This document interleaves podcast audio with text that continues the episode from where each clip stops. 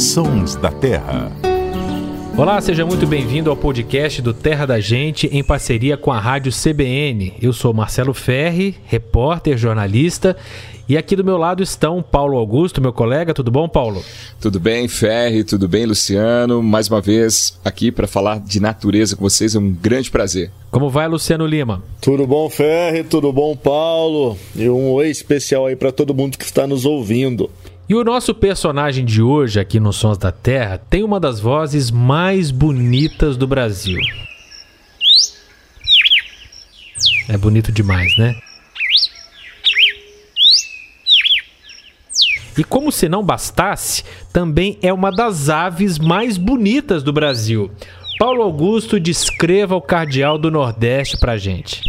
É uma ave linda, Ferri não é tão grande, né? Pouco maior que um canário, mede cerca de 17 centímetros. Tem a cabeça, na cabeça penas vermelhas, um vermelho sangue, assim, bem vivo. O peito é branco, né? Mas o dorso e as asas são cinzentas. Parece que ele está até vestindo um casaco cinza. E as penas da cabeça do macho são escuras, mais escuras que a da fêmea, que também tem essas penas vermelhas, bem chamativas. Dá para dizer que é um casal elegante. Mas para atingir essa elegância, essas cores, para chegar no estágio dessas cores, tudo isso é um processo, né? O jovem da espécie é mais desbotado, não tem essa cor tão viva. E na época da reprodução, a espécie costuma cantar bem cedinho, né? Fazer uma alvorada matinal. E por isso também é chamado de galo de Campina. É uma das aves mais bonitas do Brasil mesmo. O, Luciano, essa é uma espécie muito típica da caatinga, né, do Nordeste brasileiro, como o próprio nome diz. Mas tem aparecido em outras partes do Brasil. Vou dizer que lá em casa tem um casal que vai frequentemente no comedouro. Por que, que essa ave tão nordestina está aparecendo para os nossos lados de cá? Exatamente, Ferre. A sua, a sua percepção aí não é errada. O cardeal tem ido rezar em outras localidades. Até porque, né, não sei, quem sabe aí, é óbvio, mas não é tão óbvio assim. Cardeal, o nome da espécie cardeal, é porque ele tem vermelho e branco, né? Como a roupa dos, dos cardeais, aí, a batina dos cardeais da, da Igreja Católica. Inclusive, coisa que tá. Ah, entendi o nome agora. Entendeu o nome? Está inclusive perpetuado no nome científico do cardeal do Nordeste, que é para a área dominicana dominicano em homenagem ao, aos monges dominicanos, né? Por conta da batina também. Mas voltando à, à paróquia original aí do cardeal, o, o, cardeal é um bicho sim associado principalmente à caatinga, mas nos últimos anos, como vem acontecendo com várias espécies que a gente inclusive já falou aqui no Sons da Terra sobre algumas delas, como por exemplo a pomba de asa branca, a lavadeira mascarada e tantas outras, ele tem expandido a distribuição por conta de mudanças que nós, os seres humanos, estamos fazendo nas paisagens, na vegetação no Brasil. Então ele tem expandido principalmente em sentido a região sudeste, é, tendo chegado já em vários lugares naturalmente, porque foi tirado da Mata Atlântica ele foi descendo. Mas além disso, como infelizmente ele é uma ave também muito visada é, pelo tráfico de animais silvestres aí pelas gaiolas, é, acaba que esse animal foi muito transportado para baixo para cima e em lugares mais isolados assim do Nordeste, como por exemplo no estado de São Paulo, para mim boa parte dos registros estão associados a animais que fugiram de cativeiro e acabaram estabelecendo aí, populações é, nessas áreas distantes da distribuição original. Ele consegue se adaptar bem, né?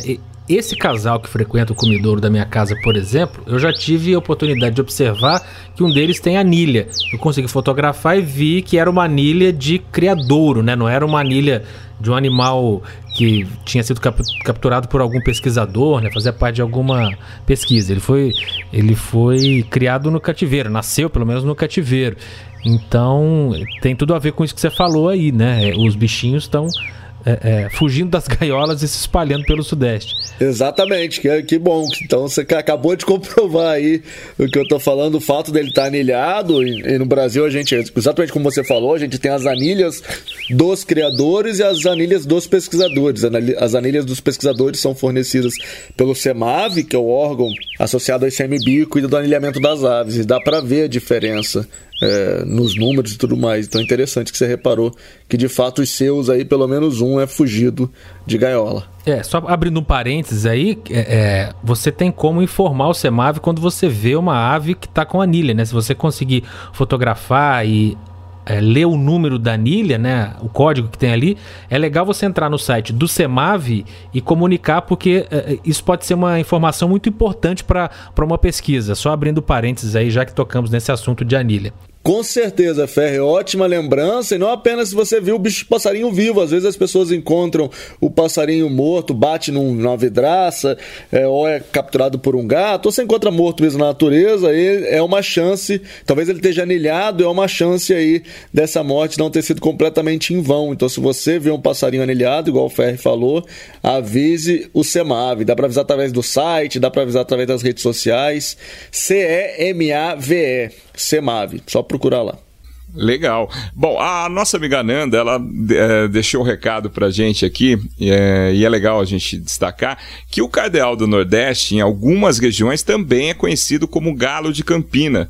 Mas isso, de certa forma, acaba causando uma confusão, porque tem outras duas aves que se assemelham muito com ele, que é a cavalaria que tem alguns detalhes diferentes, né? O bico alaranjado, as penas das asas mais escuras e a região da garganta também é mais escura. E tem também o cardial, que tem um topete na cabeça e as asas são um pouquinho diferentes da, das asas do cardial do Nordeste, né? São em um tom só, acinzentado. Enquanto que o cardial do Nordeste tem tons diferentes, que varia de um cinza escuro para um tom mais claro. E aí eu pergunto para o Luciano, né, Luciano? Essas espécies elas convivem é, na mesma região ou cada uma ocorre uma região determinada, né? Porque no mapa de distribuição cada uma parece que abrange uma determinada área, mas elas se encontram em algum ponto? Boa pergunta, Paulo. É, igual você falou, é, o cardeal do Nordeste geralmente está associado ao Nordeste. O cardeal, que também às vezes é até chamado de cardeal do Sul, tem um topetão, ele está mais associado ao Sul. E a cavalaria mais a região ali do Pantanal. Mas em alguns lugares, principalmente a cavalaria e o cardeal, o cardeal do Sul, aí vamos dizer, eles podem sobrepor distribuição sim. Aí o Habitat até ajuda um pouco. A cavalaria é um bicho que gosta de vegetação arbustiva, próximo à margem de rios. É, já o cardial, ele é um bicho que está em várias paisagens diferentes, inclusive na borda da mata. E é interessante que além dessas espécies aí que a gente está comentando, essas três espécies, existem outras quatro espécies de cardeais do Brasil. Então são sete espécies de cardeais aí, as outras espécies estão principalmente na Amazônia, mostrando que o Brasil faz jus aí, um país muita, com muitos cristãos também, um país com muitos cardeais. Voltando a falar especificamente sobre o cardeal do Nordeste, como o próprio nome diz, ele tem uma ligação muito forte com essa região brasileira, inclusive na cultura desse povo, né? Tem aquela música do Luiz Gonzaga que diz poeticamente que quando o, galo de Campina que é o cardeal, né? Canta, ele muda de cor. Vê de perto o galo campina, que quando canta muda de cor. Uma figura de linguagem, né? Quer dizer que o bichinho fica tão bonito que ele parece que fica maior e mais chamativo ainda, segundo o grande poeta Luiz Gonzaga. E dizem por lá também que o cardeal do Nordeste, ou o galo de Campina, chama a chuva, que quando ele está cantando mais é sinal de que vai chover. Tem algum embasamento científico essa crença, Luciano? Tem sim, Ferro. O que acontece é que a época reprodutiva das aves da Caatinga, especialmente aí, ela é um pouco antes aí do período das chuvas. No final da estação seca, os bichos começam a marcar território bastante e começam a vocalizar bastante. Então isso tem um fundamento técnico aí, tá certo. Isso aí, no caso, seria um bom auguro, né? A gente tem aquela expressão mau agouro, mas aí esse aí seria um auguro. Tem gente que estuda os augúrios ornitológicos.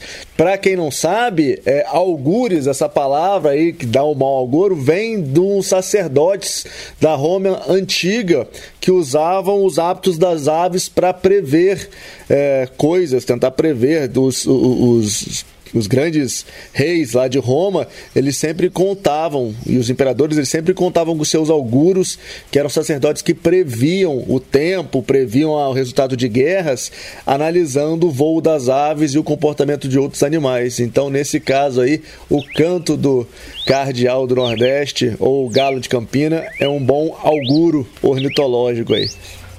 Um canto abençoado, né? Literalmente, já que nós estamos no papo de cardeal, cristãos, um canto abençoado. Diferente do Acauã, que segundo a crença nordestina traz a seca ou chama a seca, o cardeal chama a chuva. Agradeço demais a participação de vocês hoje aqui no Sons da Terra. E se Paulo Augusto está, quer dizer que música teremos, Paulo Augusto? Pois é, Ferre. Pensei numa aqui, ó. Ela é conhecida, né?